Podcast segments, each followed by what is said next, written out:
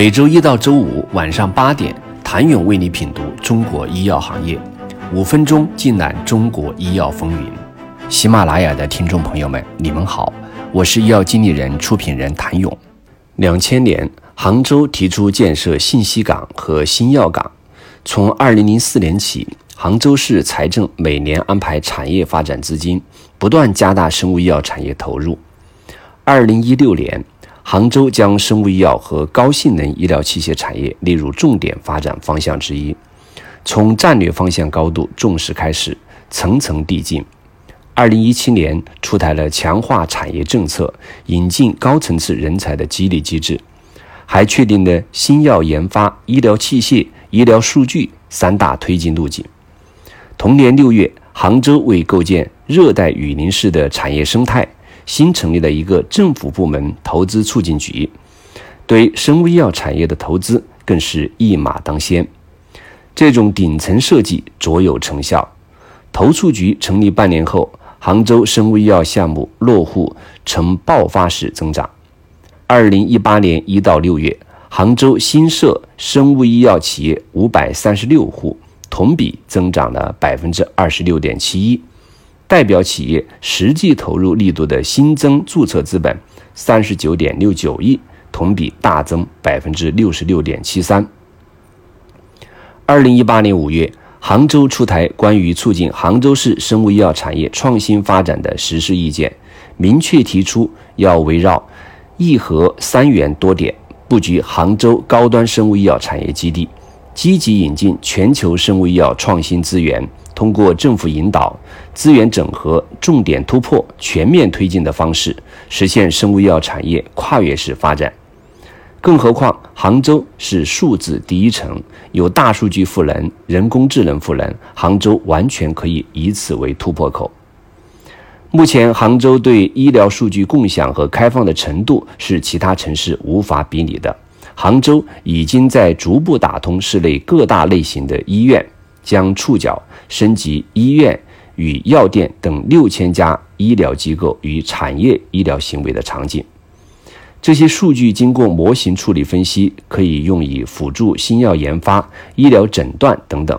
业内人士表示，临床医生在进行科研工作时，往往花费百分之九十八的时间在整理病例和查找病例。仅有百分之二的时间能够产生有效的科研价值。在这样的背景下，医疗大数据对生物医药的推动无疑是杭州的独门利器。另一利器是民间资本。杭州是国内民营经济最发达的地区。二零一九年产业投资年会上，杭州市副市长胡伟指出，当前的杭州平均每八个人就有一个市场主体。虽然北京、上海、广东仍为医疗健康的主要投资阵地，但具体到市级层面，杭州跑在了更前列的位置。有数据显示，二零一九年上半年，杭州医疗健康行业融资活跃度位列全国第三，占全国融资事件总数的百分之十，仅次于北京和上海。二零一九年上半年，杭州医疗健康融资事件发生二十六起。金额约三十五亿元，环比增长百分之一百一十九点五，但同比减少百分之五十三点六。这样的数据原因主要有二：一方面，二零一八年整个行业投资达到一个高潮；另一方面，平均投资金额较低，与杭州的生物医药生态也有关系。因为杭州估值在十亿元以上的独角兽并不多。还要关注的是，虽然数量和金额较之前有大幅提升，但主要功劳却并非来自省内的民间资本。从融资金额来源看，二零一九年上半年的二十六起融资中有百分之五十来自省外机构投资，投资额度占融资总额的百分之八十四；百分之二十七为省内机构投资，投资额度仅占融资总额的百分之七。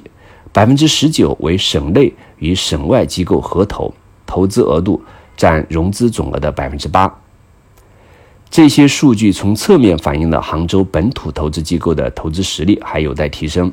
杭州整个生物医药投资圈还比较封闭，对生物医药了解不深，大多通过知名 GP 去投资。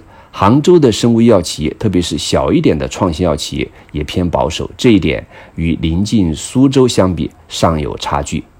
总体来看，杭州的创新要素一步步在搭建，路虽然漫长，但杭州正在积极追赶。杭州给自己的目标也是跨越。